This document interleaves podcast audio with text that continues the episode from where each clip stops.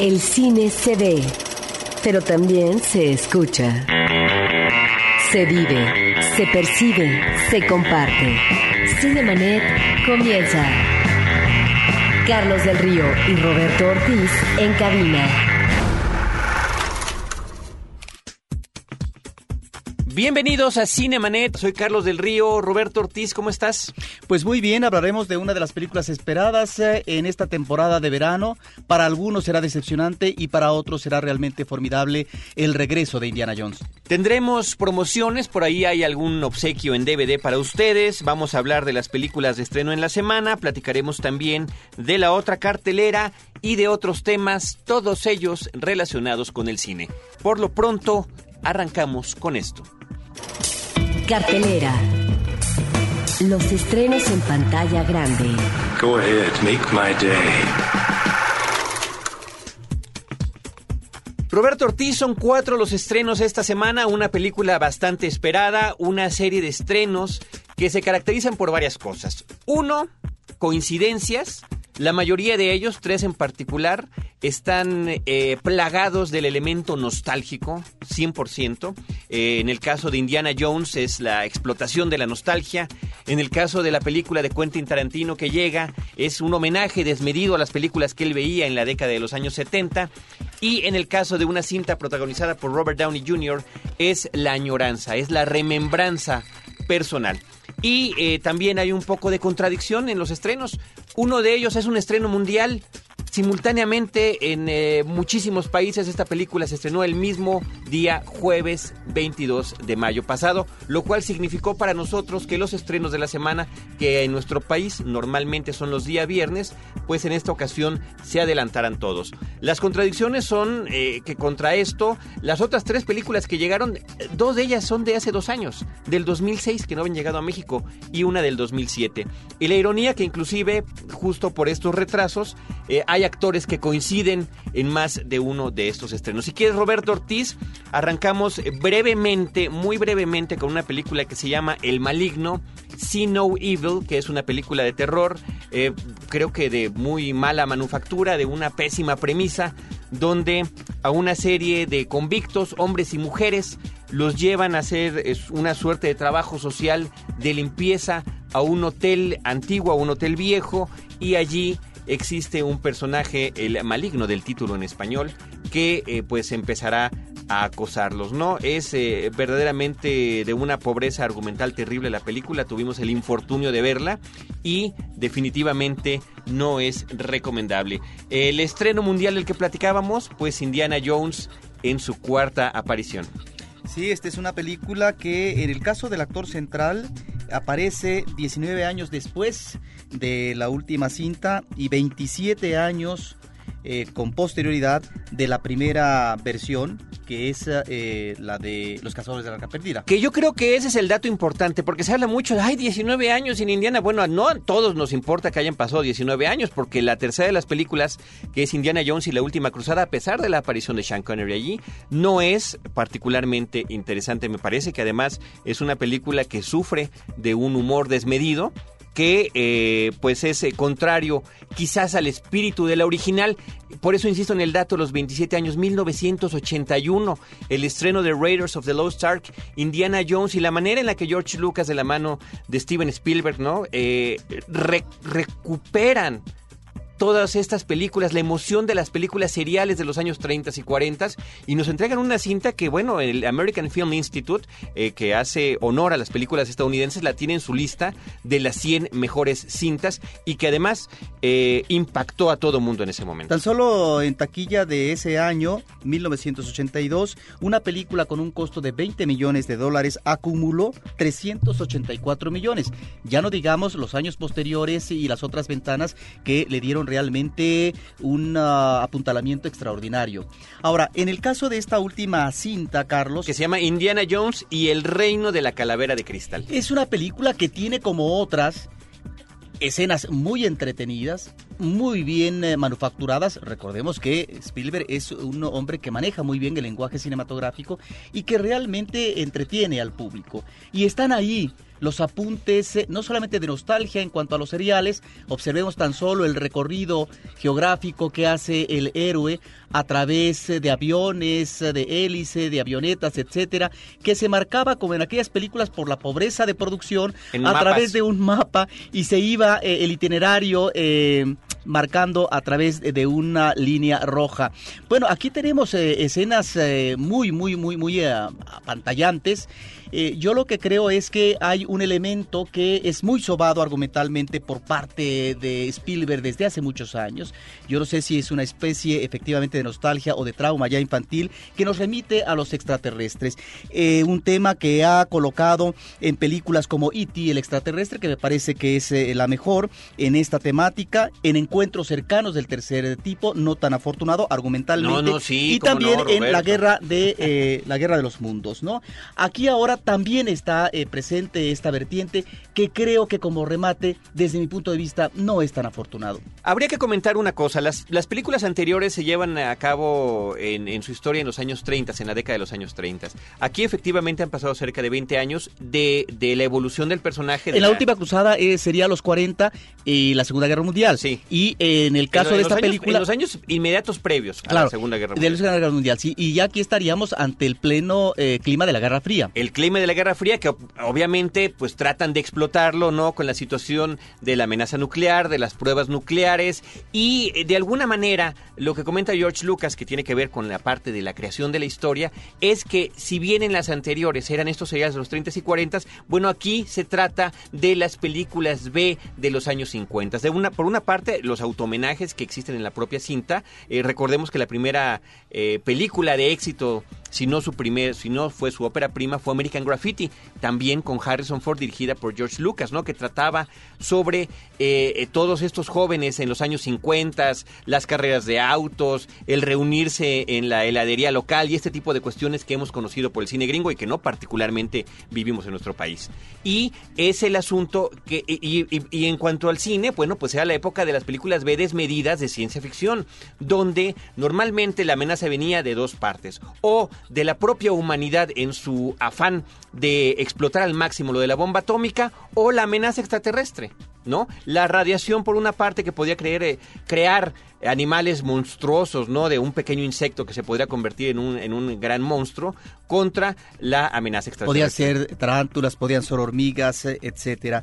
Y bueno, aquí en eh, esta película está la idea de que la posible comunicación con los extraterrestres se da en función de la avidez por el conocimiento para que pueda haber una civilización de acuerdo a lo que nos legaron otros en diferentes partes geográficos y a través del tiempo toda una serie de culturas. Yo, yo nada más este, mencionaría en lugar de extraterrestres alienígenas, ¿no? Seres extraños a nuestro mundo porque parece que hay una aclaración especial en ese sentido. E, efectivamente. Ahora, eh, es una película que debemos dejar de lado un tanto de si uh, Harrison Ford es adecuado o no al papel eh, por eh, que ya es un hombre muy adulto. Digo, se nota obviamente, pero recordemos que a través de la saga el personaje eh, va eh, acumulando edad, es decir, no se queda en una edad de, manera estática. Y aquí encontramos a un Harrison Ford que no obstante las tres horas de ejercicio eh, físico que hacía, bueno, finalmente en sus escapatorias y demás, porque es, es eso, el cúmulo de las escapatorias en esta búsqueda siempre por un tesoro, que es parte sustancial en toda una serie de películas de aventuras de aquella época. Es que incorporan el elemento de lo de la edad de manera de broma, ¿no? Y recurrente sobre ya las cosas ya no le salen tan bien como le salían antes o cómo lo ve la gente, oye, ¿cuántos años tienes tú?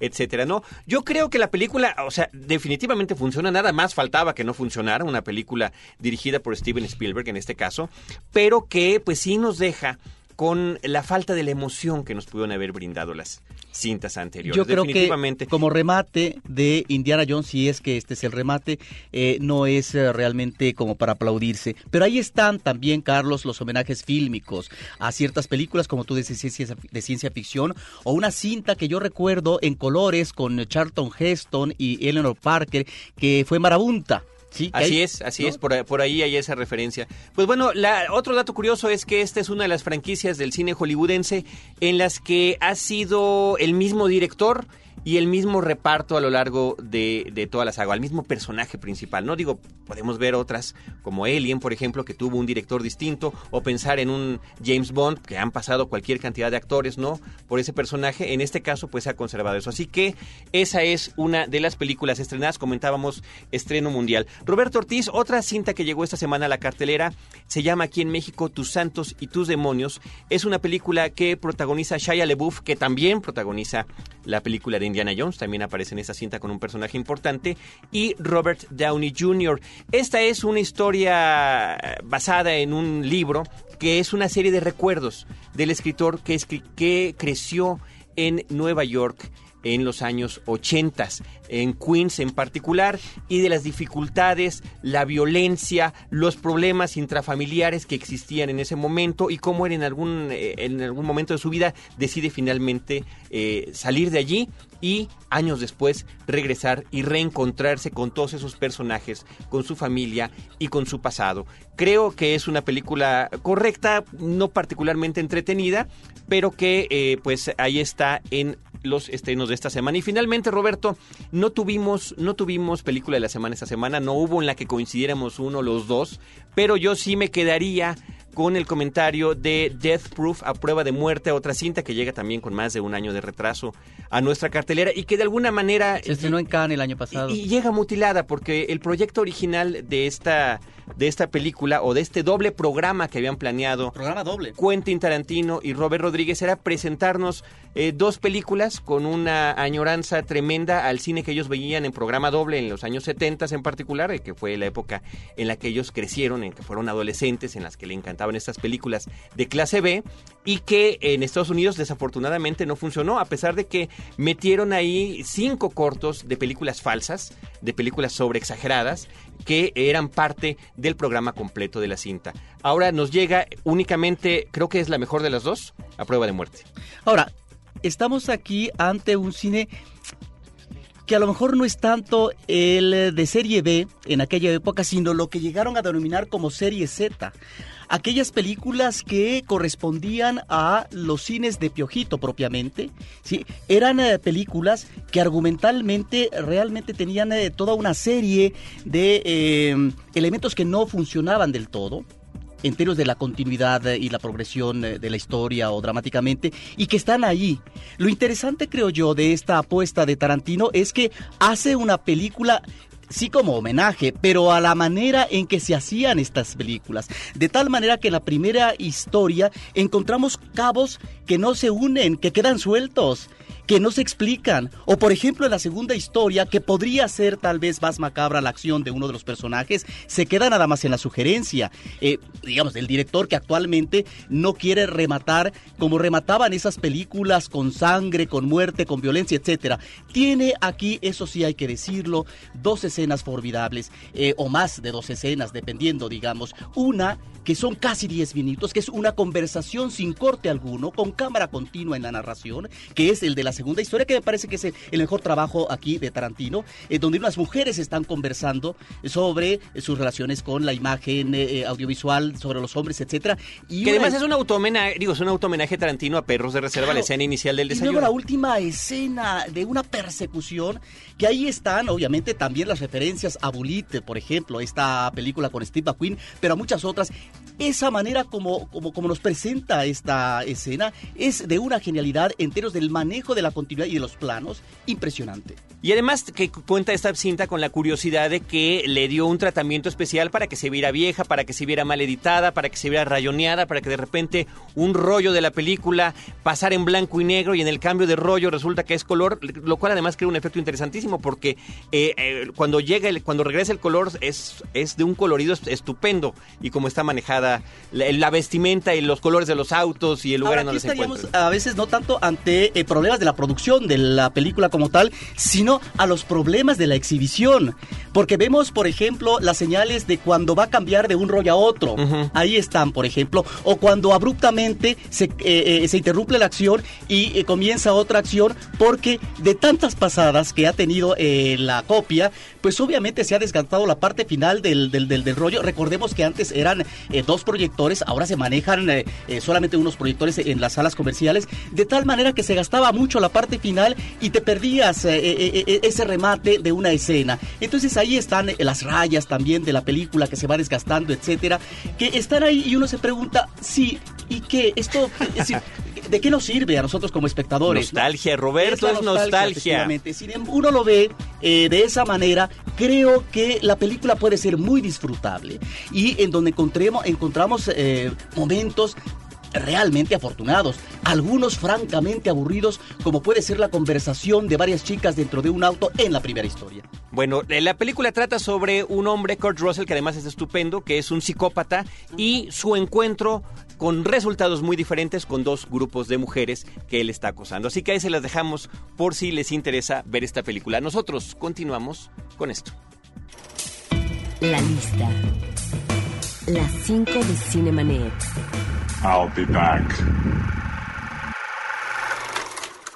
Roberto Ortiz, pues en esta ocasión la lista tendría que ver con el regreso de Indiana Jones, con la- el abuso a veces eh, eh, en el sentido de la explotación de personajes de otros tiempos y de otras épocas, o de la manera en que gentes de la tercera edad pueden seguir haciendo películas de aventuras. La lista de hoy se llama Viejitos en Acción, y en el número 5 tenemos a Harrison Ford con esta película de Indiana Jones, la cuarta de la serie, eh, ya a sus 65 años de edad. En el número 4 tenemos a Sylvester Stallone, que pues en el último par de años regresó con sus dos personajes más clásicos, que son Sylvester Stallone, perdón, que son Rocky Balboa y Rambo.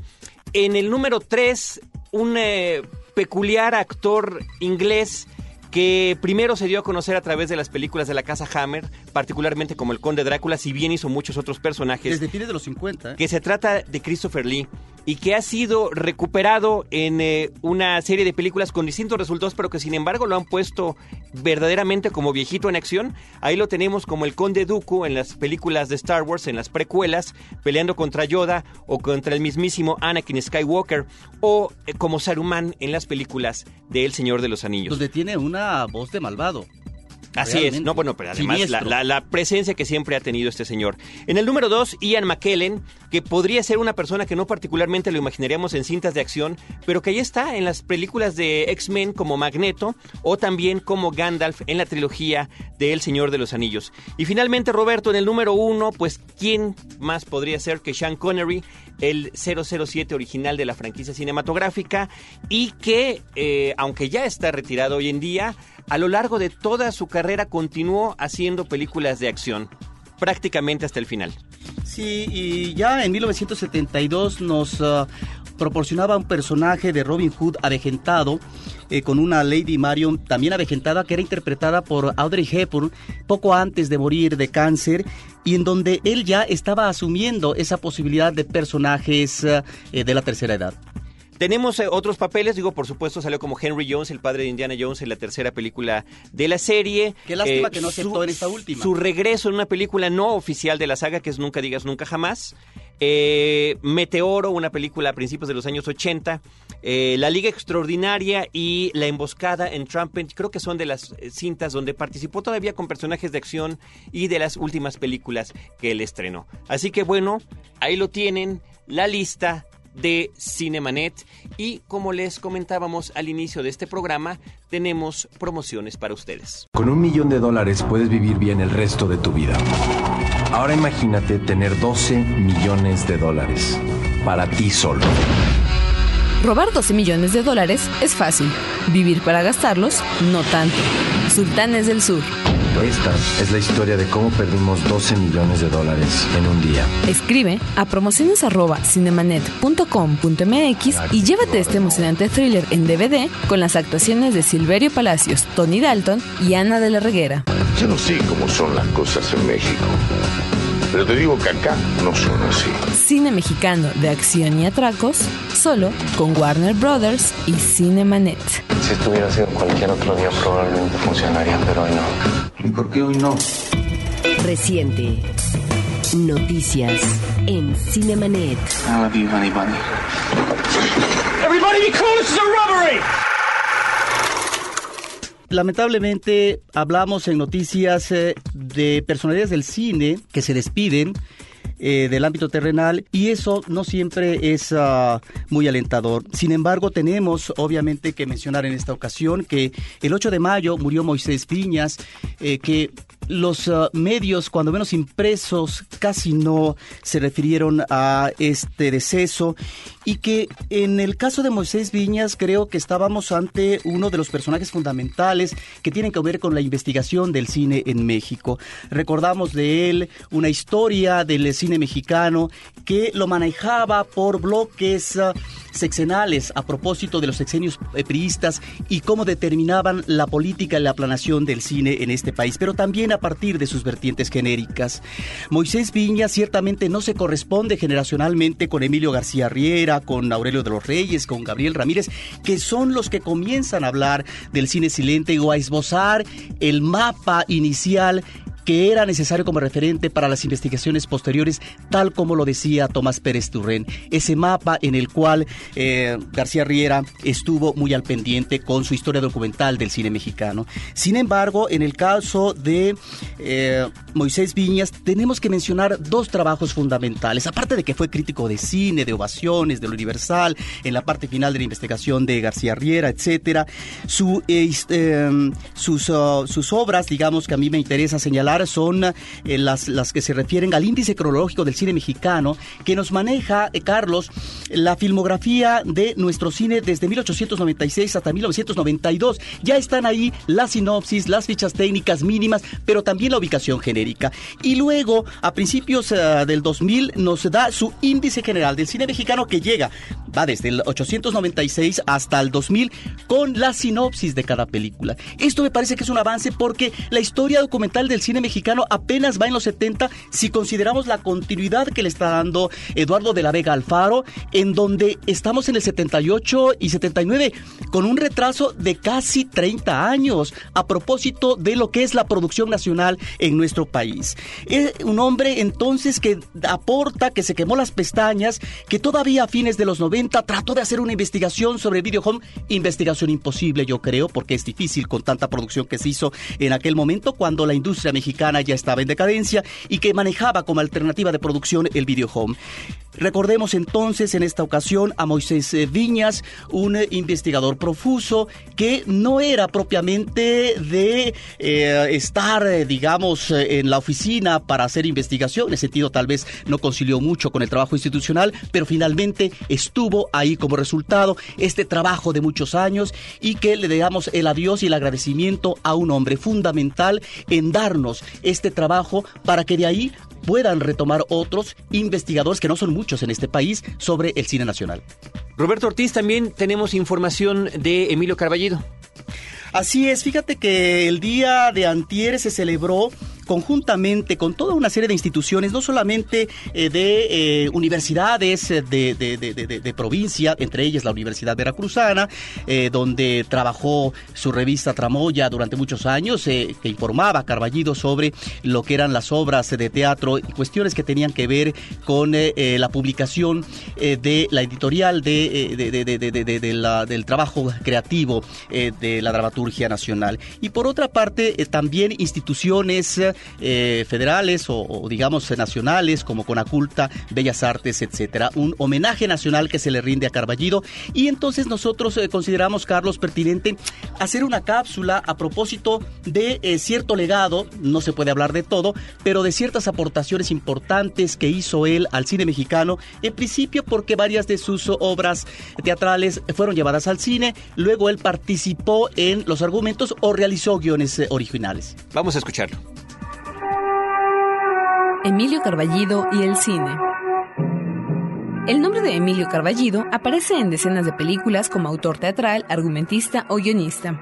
Un repaso a vuelo de pájaro nos muestra al dramaturgo iniciándose en el cine en 1954, cuando Humberto Gómez Landero adapta su obra Rosalba y los Llaveros. Tres años después, se incorpora a la escritura cinematográfica con Cabaret Trágico, de Alfonso Corona Blake. Carballido, Julio Alejandro y Luis Buñuel hicieron una magnífica adaptación al ámbito rural mexicano de principios del siglo pasado en Nazarín, 1958, inspirados en la novela homónima de Benito Pérez Galdós. De los guiones hechos con Roberto Gabaldón, destacamos tres. La muy premiada Macario de 1959, con una descripción correcta del México virreinal. Oiga, compadre, qué bueno es ese guajolote que se va a comer. ¿No va a invitar un pedacito? Yo no soy su compadre. Y no le voy a invitar nada.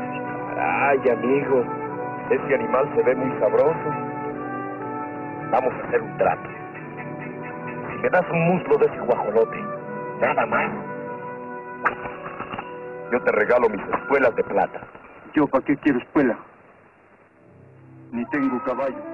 La prohibida por varios años, La Rosa Blanca de 1962, sobre las compañías extranjeras petroleras en México, y la espléndida Días de Otoño, también de 1962, con la malograda Pina Pellicer. Hola. Hola. Igual. ¿Quieres ir a una posada? Muchas gracias, Rita, pero no puedo. ¿Por qué no seas tonta? Es una posada muy íntima, con poca gente. Habrá muchachos y señores muy, muy simpáticos. Además, tú necesitas un muchacho con quien salir. No necesito, digo, no necesito y no puedo. ¿Cómo que no necesitas? Te vas a volver muy solterona. Vamos a ser realistas. Tú eres una muchacha un poquito retraída. Se te nota el rancho. San José no es un rancho. Tiene dos mil habitantes. Bueno, eso sí. Pero los muchachos de aquí no se casan. Les gusta que uno sea simpática, que no se haga la remolona. Te puedes divertir un poco y así agarras práctica. La próxima vez habrá más suerte en lo que podría considerarse un ramalazo fresco que intentaba generar otros planteamientos temáticos y narrativos que sacudieran la modorra decadente del cine nacional en los 60, Carballido participa en la elaboración de El Águila Descalza, delirante comedia que apostaba al comentario crítico de la política. Al año siguiente se integra a Reed, México Insurgente, 1970 de Paul Leduc estimulante propuesta cinematográfica sobre una revolución mexicana que desde los tiempos de Fernando de Fuentes no cobraba mayor profundidad a no ser de la visión folclórica de la tropa y los caudillos. En los 60 y 80, varias de sus obras y guiones no tuvieron la debida retribución en la pantalla grande. Si acaso, se salva El esperado amor desesperado de Julián Pastor, o más recientemente, Jaime Humberto Hermosillo adaptó con medianía Escrito en el cuerpo de la noche. A Emilio Carballido se le agradece su contribución en la confección de diálogos e historias en un contexto cinematográfico donde frecuentemente los guiones son una aberración, más aún cuando la vertiente genérica adopta una serie de lugares comunes. El trabajo en equipo dio buenos resultados cuando se integraba el dramaturgo cordobés. Ciertamente era muy celoso con las adaptaciones fílmicas de sus obras teatrales, no permitiendo a veces un tratamiento libre de los directores o adaptadores, pero en este caso, cada creador tiene sus ideas acerca de una obra que conoce a la perfección, no permitiendo a veces ni siquiera la eliminación de una coma.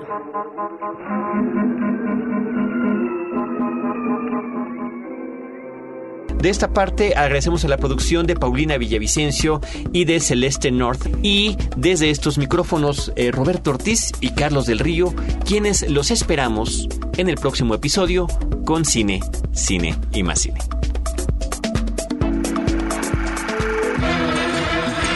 Cinemanet termina por hoy. Te esperamos el próximo sábado, en punto de las 10 de la mañana. Más cine en Cinemanet.